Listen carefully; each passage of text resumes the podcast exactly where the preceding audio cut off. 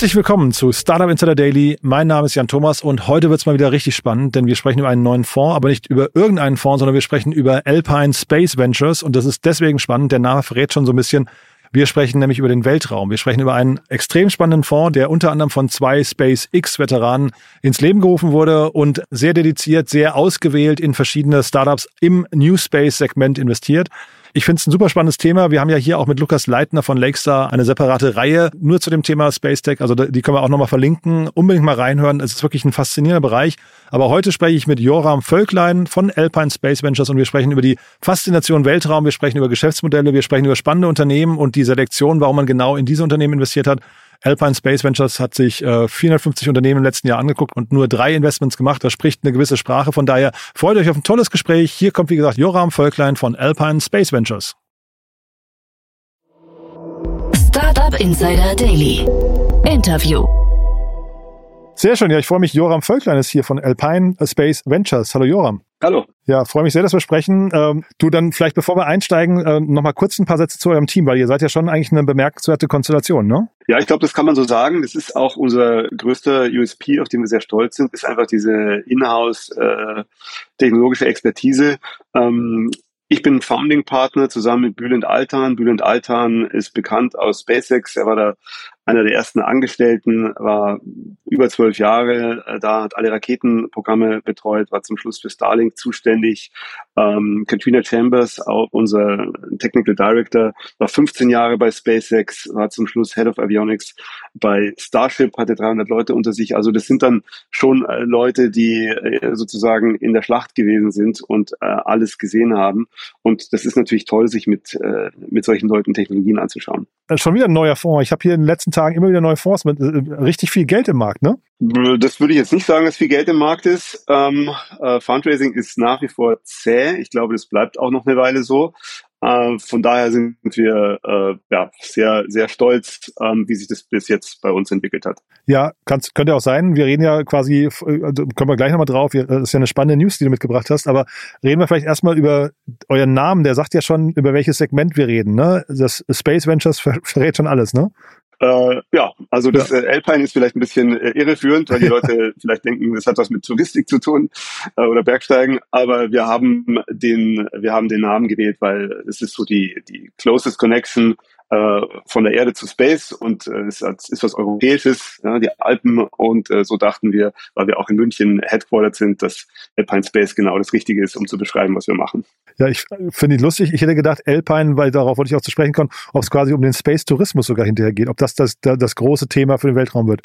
Ähm, heute nicht. Also das ist explizit eins der Themen, in die wir nicht investieren. Also Ach ich ja. glaube, ich sollte vorausschicken, äh, wir machen Space, aber wir konzentrieren uns wirklich auf die Themen Data und Connectivity, also alles rund um das Ökosystem Satelliten und äh, Satellitenkonstellationen. Wir investieren bewusst nicht in äh, romantische Dinge wie äh, Human Space Travel, Inter, äh, Inter, Interplanetary Travel, äh, In Space, äh, Manufacturing, äh, Mars und Moon Rover, solche Sachen, äh, auch Space Tourism und Space Hospitality stehen bei uns noch nicht auf dem Speisezettel. Ich sage bewusst noch nicht, weil das kann sich ja auch in, äh, in, in zehn Jahren mal ändern, ja, wenn wir unseren zweiten, dritten, vierten Fonds haben. Aha. Und äh, dann sind es äh, vielleicht äh, schon Themen und Verticals, mit denen wir uns auseinandersetzen werden. Aber heute sind es tatsächlich eher Themen, äh, wo wir das Gefühl haben, das löst vorhandene Probleme auf der Erde. Das ist uns sehr wichtig. Und äh, wir glauben eben, dass da rund um Satelliten die interessanteste, der interessanteste Teil der, der Wertschöpfungskette entsteht.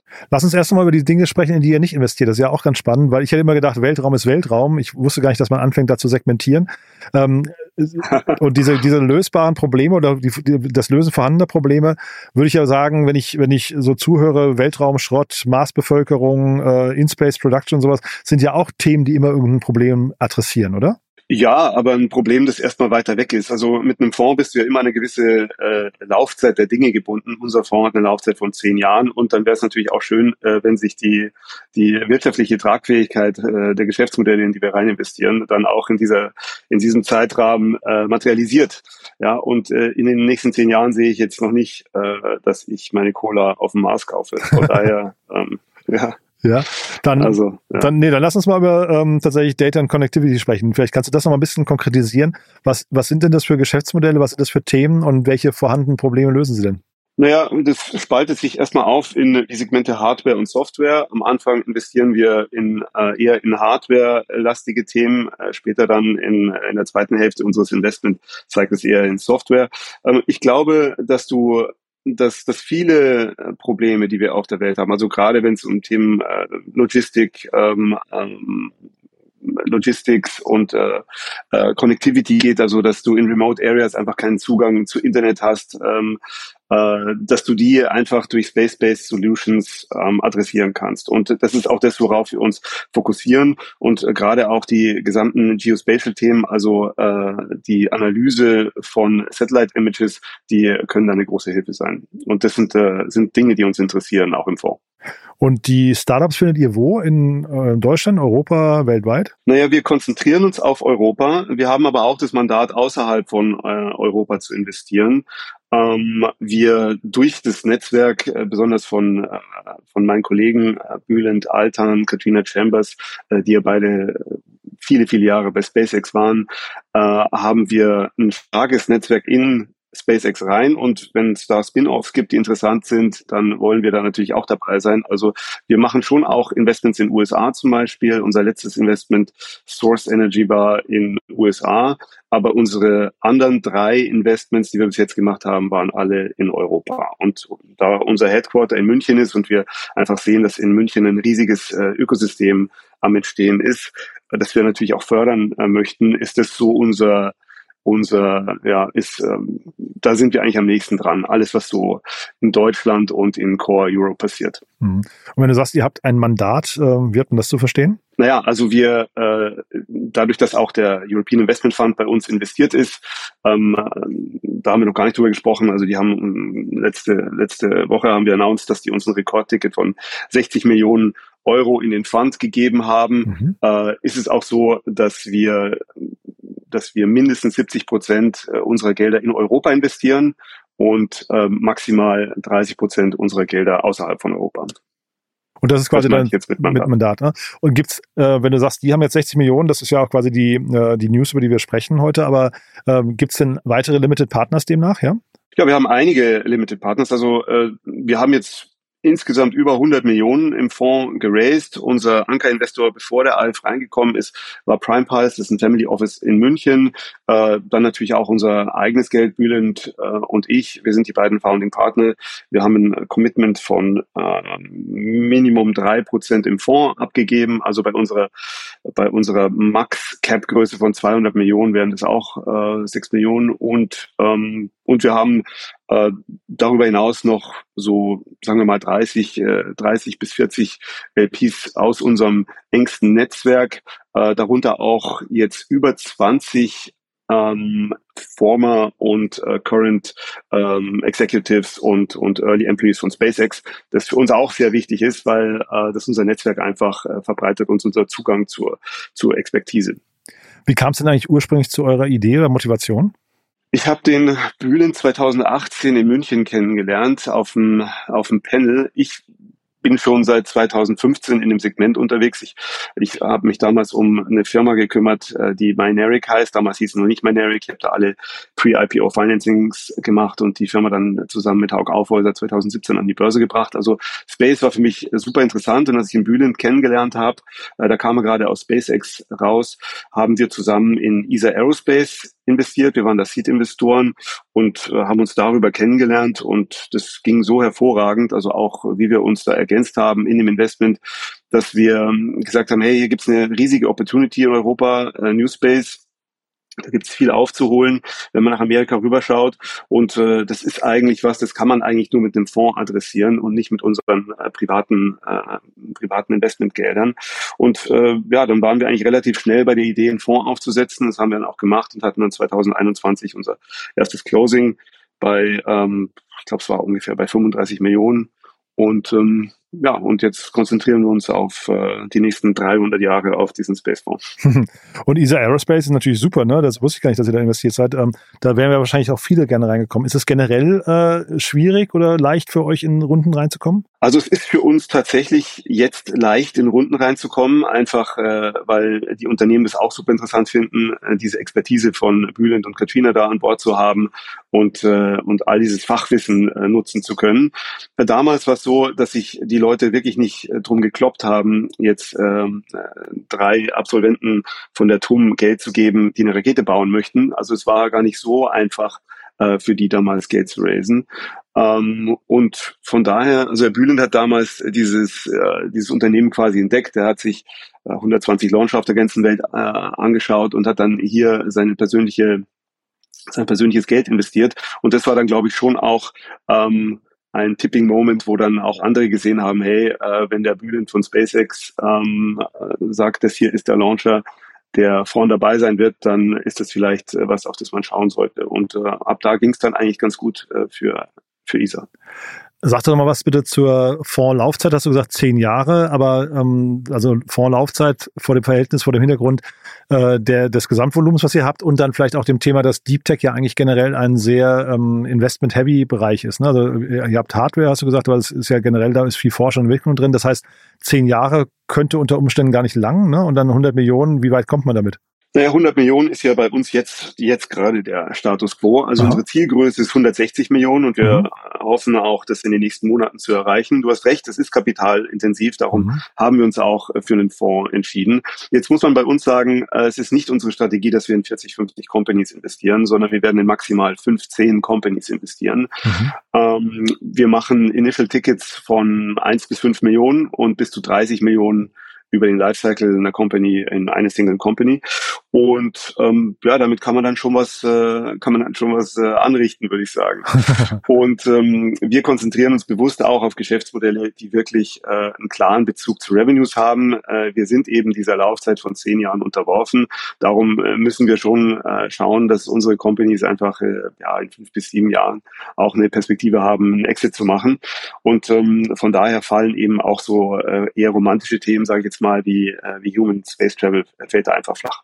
Und wenn wir da mal auf euer Portfolio nochmal kurz gucken, was ist da so der, ähm, was nicht, die, die am stärksten performste oder die, die, die, das Unternehmen mit der, mit der größten Fantasie? Ja, wir sind ähm, sehr stolz, also wir sind auf alle unsere Portfolio-Companies sehr stolz, aber ähm, ich würde sagen, eins unserer ähm, Flagship-Investments sozusagen ist sicherlich Reflex Aerospace. Äh, ist eine Firma, die ist in Berlin und München beheimatet. Die machen äh, Kleinsatelliten, also die Satellitenklasse zwischen 250 und 500 Kilogramm. Wir glauben, es wird ein sehr großer Markt an Satelliten entstehen, auch in Europa. Ähm, wir haben heute da vielleicht 6000 Satelliten da oben rumschwirren. Und in zehn Jahren meinen wir und nicht nur wir, äh, dass das äh, eher so an die 100.000 Satelliten sein werden. Ähm, es gibt heute nur ein paar große Companies, die diese Satelliten bauen. Wir glauben, dass äh, das so ein dynamischer Markt wird, dass die vielleicht zu langsam und zu teuer sein könnten, so wie wir es in anderen Industrien auch gesehen haben. Und von daher haben wir da sehr große Hoffnungen, dass Reflex da eine große Rolle spielen könnte in diesem Markt.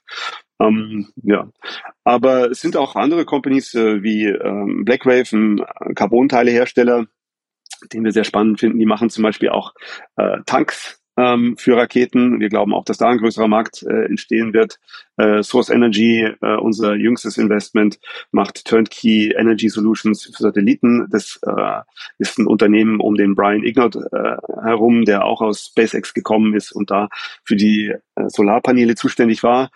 Ähm, ja, wir sind noch in Morphospace investiert. Äh, das kennt man vielleicht, äh, weil Vito da äh, Visquater auch investiert ist und ähm, die machen Propulsion-Antriebe, also Kleinstantriebe für Satelliten. Für Satelliten.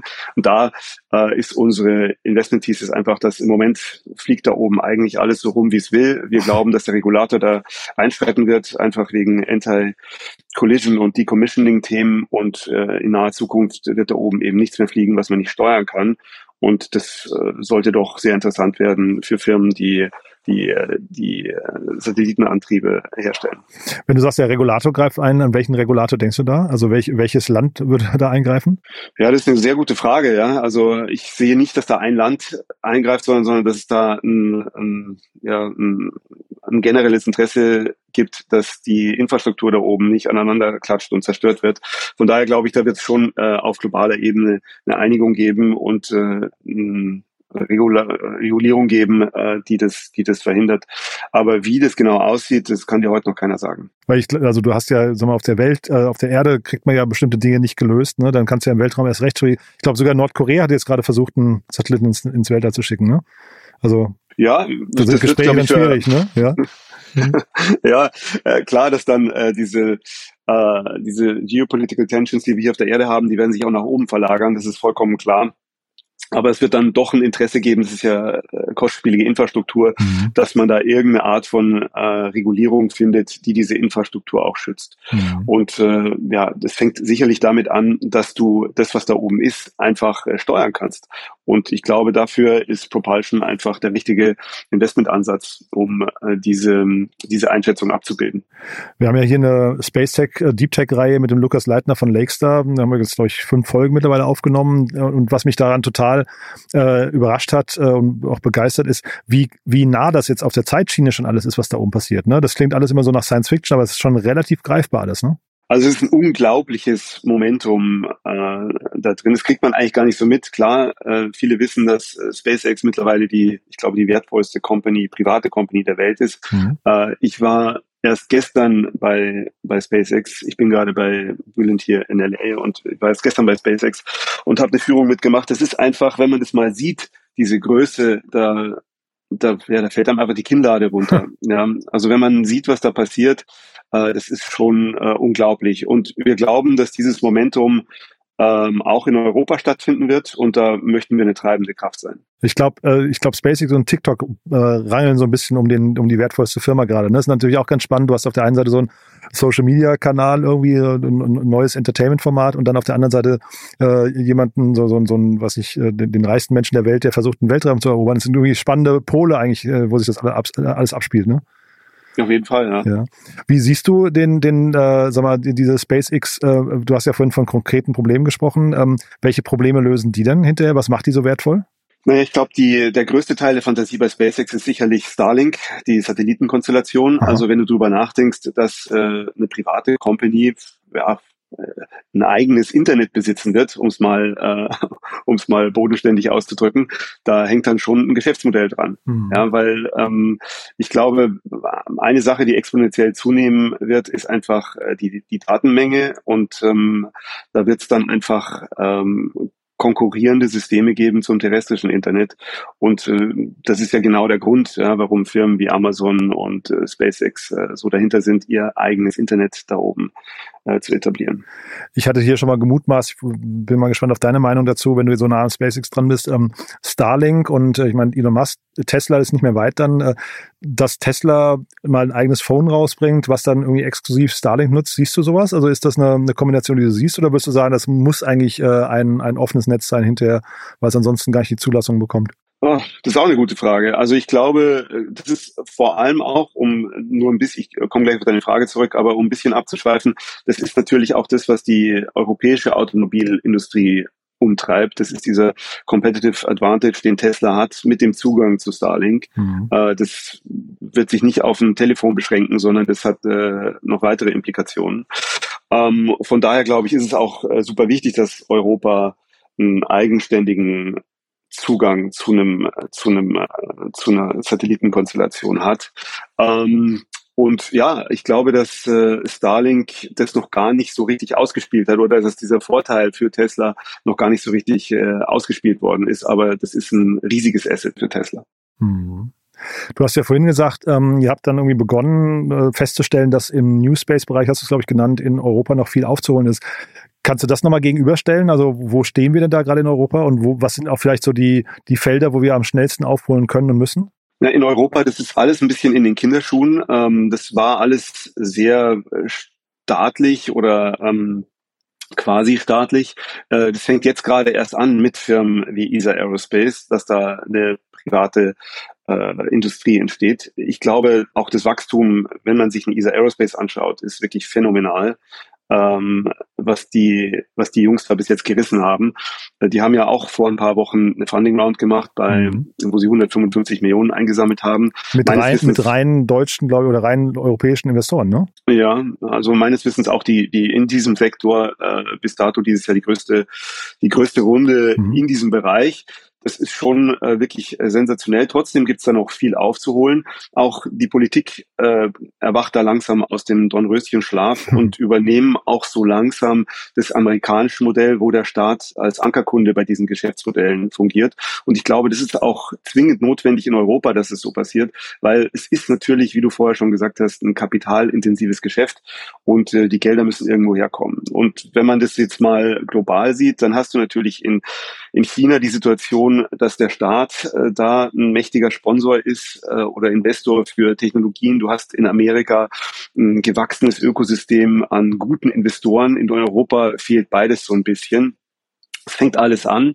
Du hast, äh, hast jetzt eben auch äh, größere Funds, du hast schon genannt, Lakestar zum Beispiel, Earlybird, die, die in diese Technologien investieren. Das ist auch super, aber da muss noch mehr passieren und auch der Staat äh, muss da äh, eine größere Verantwortung übernommen, übernehmen, wenn es um Investments geht, aber auch wenn es darum geht, Investments äh, zu erleichtern ist ja nochmal eine spannende Frage. Ne? Wir haben es ja gerade so ein bisschen auf der geopolitischen und auch strategischen Ebene betrachtet, dass da irgendwie eigentlich möglicherweise auch ähm, Wettbewerbsvorteile für ganze Industrien äh, entstehen. Fließt denn, also vielleicht damit verbunden zwei Fragen, fließt, fließt denn überhaupt genug Geld in den Sektor? Ich höre jetzt gerade raus, noch nicht, aber kann das Geld überhaupt von außerhalb Europa kommen? Äh, oder würde da eigentlich eher sag mal, China in chinesische Unternehmen, Amerikan äh, also äh, USA in äh, amerikanische Unternehmen und Europa in europäische Unternehmen investieren? Na, es ist ein bisschen so, wie du gerade gesagt hast. Ich glaube, dass chinesisches Geld momentan auch tatsächlich äh, äh, aufgrund der ja, der globalen politischen Großwetterlage toxisch ist. Ich sehe nicht, wie chinesisches Geld seinen Weg äh, hier nach Europa finden soll oder auch akzeptiert wird. In solch kritischen Themen vor allem, ne, glaube ich, oder? Ja, ja, das ist äh, im Moment nicht vorstellbar. Mhm. Aber auf absehbare Zeit nicht vorstellbar. Und äh, in Amerika, die haben genug eigene Themen, aber da sieht man natürlich auch ein Interesse, eben weil die amerikanischen Investoren sind ja auch äh, ein Teil davon, Arbitrageure, die sehen auch, dass man natürlich hier in Europa Spitzentechnologie bekommt, äh, zu viel attraktiveren Bewertungen teilweise als, als in den USA. Und das finden die schon auch spannend. Ja, wenn die, wenn die sehen, dass hier, dass hier wirklich Momentum reinkommt, dann wirst du auch sehen, dass amerikanisches Geld hier äh, investiert wird. Ich glaube, das ist auch notwendig, ähm, weil, wie gesagt, das ist kapitalintensiv und es, äh, es ist schon eine Industrie, äh, die, die viel Kapital braucht. Und was war der zweite Teil der Frage? Ja, das eine war quasi, äh, ob genug Geld generell reinfließt, ne? Und der, der, der andere Teil war quasi, wo das Geld herkommt, ne? Und äh, also die, diese Frage, fließt genug Geld rein? Wie viel bräuchte man dann hinterher, um einen Wettbewerbs, äh, sag mal, zumindest um aufzuholen? Das wäre vielleicht so ein bisschen die Frage. Ich glaube, dominieren kann man es noch nicht, ne? Also ist utopisch nee, wahrscheinlich. Also ja. Äh, von, äh, von dominieren sind wir weit weg. Äh, ich meine, ich, man muss ja auch nichts dominieren. Ich bin ein großer Freund von Dinge zusammen machen, mhm. ja, aber trotzdem ist es einfach wichtig, dass Europa äh, einen eigenständigen Zugang hat. Wir können nicht abhängig sein von Amerika und ich glaube, das ist auch ähm, das ist auch ein Bewusstsein, das sich jetzt langsam in Europa auch durchsetzt. Also gerade aufgrund der traurigen Ereignisse in der Ukraine äh, und allem, was da passiert, äh, ist es einfach sehr wichtig, dass man, dass man egal von wem äh, nicht abhängig ist. Und ähm, äh, ist schwierig, da eine Zahl dran zu, dran zu heften, wie viel Geld es braucht. Äh, man sieht eben an, ich glaube, ISA hat bis jetzt irgendwie 300 Millionen geraced. Äh, das ist dann schon eine Hausnummer, also für, für Europa. Mhm. Und ähm, ja, es wird mehr solche Companies geben. Es wird mehr äh, Companies geben, die in dieser Größenordnung äh, Geld brauchen, um, um wirklich auch globale Player zu werden. Und äh, das wird sich, äh, ich glaube, das wird, das wird ganz, äh, ganz organisch einfach, einfach passieren jetzt über die nächsten Jahre. Du hast gerade so schön gesagt, äh, äh USA versteht, dass es, also es sind Arbitrage, Arbitrageure, hast du, glaube ich, gesagt. Ne? Äh, ähm, das heißt, das klingt so ein bisschen, äh, als wären da auch sagen wir, äh, ordentliche Returns zu erwirtschaften. Kannst du noch mal was zu den Entwicklungen? Jetzt sagst du, 300 Millionen hat ESA Aerospace reingeholt, aber was, was können die hinterher mal wert sein? Was, sind, was ist so die Fantasie nach vorne raus, so generell in diesem Segment? Wo verdienen denn überhaupt Geld und wie viel? Naja, über die Bewertung von ESA Aerospace, äh, da, da wird, wird, wird nicht gesprochen, äh, okay, aber, ja. aber ich glaube, dass wenn, äh, wenn, also wenn man es jetzt vergleicht mit anderen Companies, wenn eine Company mal Orbital geht und das ist ja der nächste Schritt für ESA Aerospace, dann, dann sind diese Companies schon nördlich von der Milliarde bewertet. Mhm. Ja, also, und ich war jetzt in verschiedenen Industrien unterwegs. Ich sehe keine Industrie, wo in so kurzer Zeit solche Multiples zu erzielen sind wie im Newspace-Bereich. Darum werde ich auch mich die nächsten äh, die nächsten 50 Jahre einfach auf Newspace konzentrieren. Mhm. Äh, das ist für mich der spannendste Bereich, wo ich äh, eine sehr schnelle Entwicklung sehe und auch natürlich einen großen Need, weil einfach so viele Industrien äh, einen Space Overlap haben werden und so viele Industrien, denen es vielleicht heute noch gar nicht bewusst ist, jetzt vor der Entscheidung stehen, ob sie jetzt massiv in Newspace investieren oder nicht. Und ähm, ich glaube, das ist dass die Entscheidung, ob man da rein investiert oder nicht, ist dann einfach wirklich nur die Entscheidung, möchte ich in zehn Jahren von, äh, von einer Firma wie SpaceX äh, komplett abhängig sein oder nicht.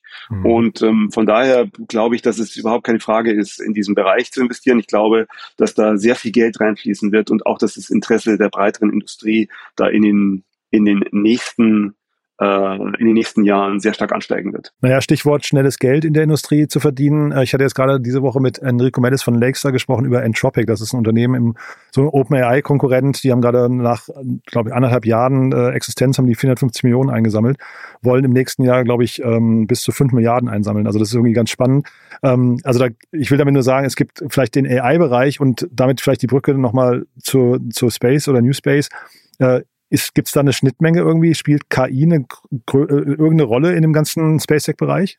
KI wird in allen Segmenten äh, eine große Rolle spielen. Ich glaube, das wird man, das wird man auch im Space-Bereich sehen. Äh, gerade wenn es um das Thema Analytics äh, geht, da wird KI äh, natürlich unausweichlich eine große Rolle spielen ähm, im Thema im Defense-Bereich, der ja auch immer einen größeren Overlap mit mit Space äh, bekommt, wird KI eine große Rolle spielen. Also ja, also mir fällt gar keine Industrie ein, wo KI keine Rolle spielen wird, jetzt auf Anhieb. Und du hast gesagt, Hardware macht ihr jetzt, danach, also Software ein bisschen zurückgelagert. Eigentlich hätte ich fast gedacht, so von der, von der Investmentgröße wäre es fast andersrum besser. Warum habt ihr diese Reihenfolge gewählt? Du, weil bei Software-Themen einfach die Exit-Cycles äh, kürzer sind. Ähm, Hardware brauchst du einfach doch ein bisschen länger, um es zu entwickeln ähm, und bei Software ein bisschen kürzer. Und da sind wir wieder unseren unseren zehn Jahren einfach unterworfen. Das ist mhm. der einzige Grund. Aber man muss auch sagen, im Softwarebereich, im Space-Bereich, da entstehen gerade Dinge, aber es sind doch mehr interessantere Dinge, ähm, die ich im Hardware-Bereich gerade sehe. Sehr spannend. Joram, da sind wir mit meinen Fragen durch. Haben wir aus deiner Sicht was Wichtiges vergessen? Ähm, nein, eigentlich nicht. Ich glaube, glaube nicht. Ich glaube, wir haben alles gecovert. wer darf sich denn melden? Ich habe gehört, der Fonds ist quasi noch nicht komplett geschlossen. Ne? Das heißt, da, wer da jetzt gerade auf den, äh, was ich auf den Geschmack kommen möchte oder gekommen ist, kann sich melden. Ja, sehr gerne. Also äh, klar, wir unterrichten, wir, wir unterrichten, wir, äh, wir adressieren natürlich äh, ein, ein, ein professionelles Publikum, also Institutionals, Family Offices etc. Mhm. Ähm, ist ein geschlossener Fonds und äh, ja, also das ist das, das ist das, wo wir interessiert drin sind. Aber ähm, wir suchen privates Geld. Wir haben jetzt doch relativ viel staatliches oder äh, staatsnahes Geld aufgenommen und wir, wir sind auf der Suche nach, äh, nach privatem Geld. Ja. Super. Joram, du, da hat es mir großen Spaß gemacht. Lieben Dank, dass du da warst. Ähm, weiterhin viel Erfolg. Ne? Mehr kann man euch, glaube ich, momentan nicht wünschen. Äh, klingt nach einer tollen Mission. Herzlichen Dank. Ja. Bis, Bis bald, bald, dann. Ne? Ciao. Ciao. Startup Insider Daily, der tägliche Nachrichtenpodcast der deutschen Startup-Szene. Ja, das war also Joram Völklein von Alpine Space Ventures. Ich habe es vorher gesagt, ein super spannendes Gespräch. Ich habe also quasi die Faszination, die ich aus dem Gespräch mit Lukas Leitner von Lakestar genommen habe, quasi wieder aufflammen gemerkt. Denn ich muss sagen, der Weltraum ist wirklich ein faszinierender Bereich. Ich kann die Leidenschaft äh, von sowohl Lukas als auch jetzt hier von Joram äh, extrem nachvollziehen, weil ich finde, da passiert einfach unglaublich viel, was direkten oder indirekten Einfluss haben wird auf unsere Lebensqualität, auf den Standort Europa, auf die Zukunft unserer Wirtschaft und so weiter und so fort. Also ich finde das einfach unglaublich spannend. Deswegen hoffe ich, euch hat's auch gefallen. Wenn dem so sein sollte, wie immer die Bitte gerne weiterempfehlen. Entweder diese Folge konkret oder auch generell unseren Podcast. Wir freuen uns, wie ihr wisst, immer über neue Hörerinnen und Hörer, aber vielleicht genau diese Folge mal an Menschen weiterempfehlen, die sich für den Weltraum interessieren und die SpaceX oder Tesla oder Starlink spannend finden. Also vielleicht kennt ihr jemanden im Freundesbekannten, Arbeitskolleginnen, Kollegen oder familiären Umfeld. Dann, wie gesagt, gerne mal weiterempfehlen. Wir freuen uns. So, das war's von meiner Seite. Euch einen wunderschönen Tag. Ich freue mich, wenn wir es nachher nochmal wieder hören oder falls nicht nachher, dann ja hoffentlich spätestens morgen. Bis dahin, alles Gute. Ciao, ciao.